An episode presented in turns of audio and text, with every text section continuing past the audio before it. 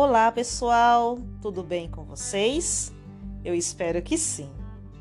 Queridos alunos, queridas alunas, começa mais um podcast sobre o dia 22 de agosto. Que dia é esse? Comemoramos o Dia do Folclore. Possivelmente você já ouviu falar sobre curupira, lobisomem, mula sem cabeça.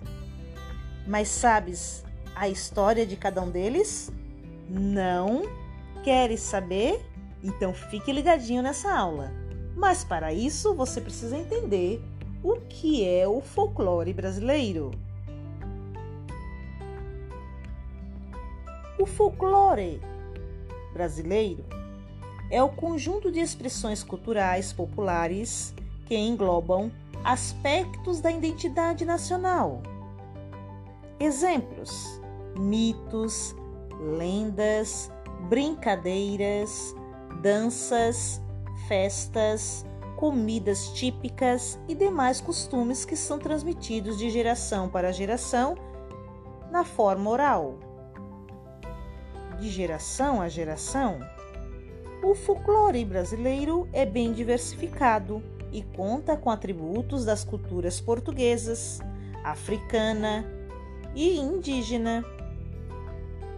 Nesse podcast, conhecerás seres fantásticos do folclore brasileiro. Então fique ligadinho nessa aula. Boitatá é a cobra de fogo que reside na água. Surge como um facho cintilante passando rápido. Protege a mata contra incêndios e mata quem os provocam. Entenderam? O boi vaquim. Boi com asas e chifre de ouro, que chispa fogo pelas pontas do chifre e tem olhos de diamantes. É preciso muita coragem para laçá-lo. Boiuna é uma gigantesca serpente preta de olhos de fogo que mora no fundo dos rios da Amazônia. É capaz de virar os barcos e devorar seus ocupantes. Boto encantado. Ele se transforma ao anoitecer num rapaz bonito e bem dançador que aparece nos bailes e seduz as moças. Antes de amanhecer, ele pula na água e volta à sua forma de boto. Curupira vive no interior das matas brasileiras. É um ser pequeno e de cabelos vermelhos, pés voltados para trás e calcanhares para para frente e tem uma enorme força física. Caipora, semelhante ao curipira, mas tem pernas normais. Defensor das árvores e da caça, ele ressuscita os animais mortos sem sua permissão. Vive nos troncos de árvores velhas. E a cuca?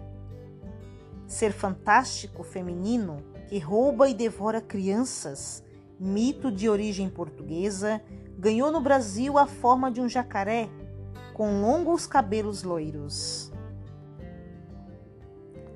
Corpo seco, alma penada e alma amaldiçoada, que passou a vida fazendo mal, ao morrer, nem Deus e nem o diabo o quiseram e até a terra se recusou a decompor seu corpo.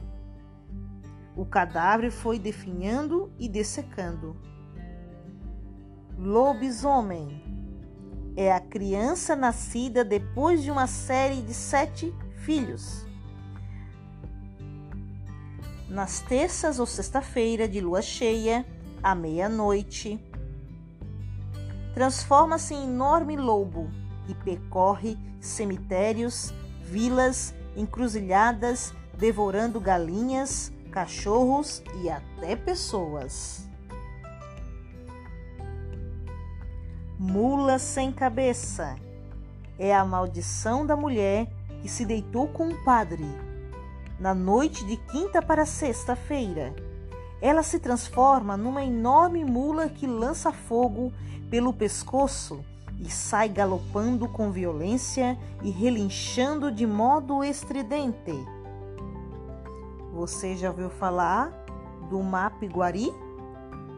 É um enorme macaco, macaco peludo com pés virados para trás e uma enorme boca na barriga.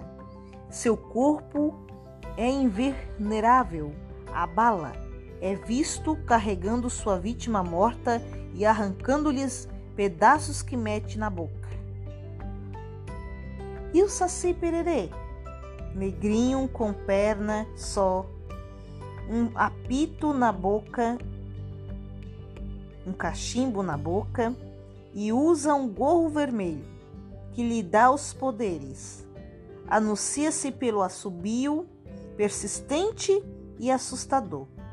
Diverte-se e criando dificuldades domésticas apagando fogo e queimando alimentos e espantando o gado. Esses são alguns dos seres fantásticos do folclore brasileiro. Existem outros. Logo, logo a professora passará para vocês o nome deles. Espero que tenham gostado dessa aula, pois conheceram um pouquinho sobre a história cultural do Brasil.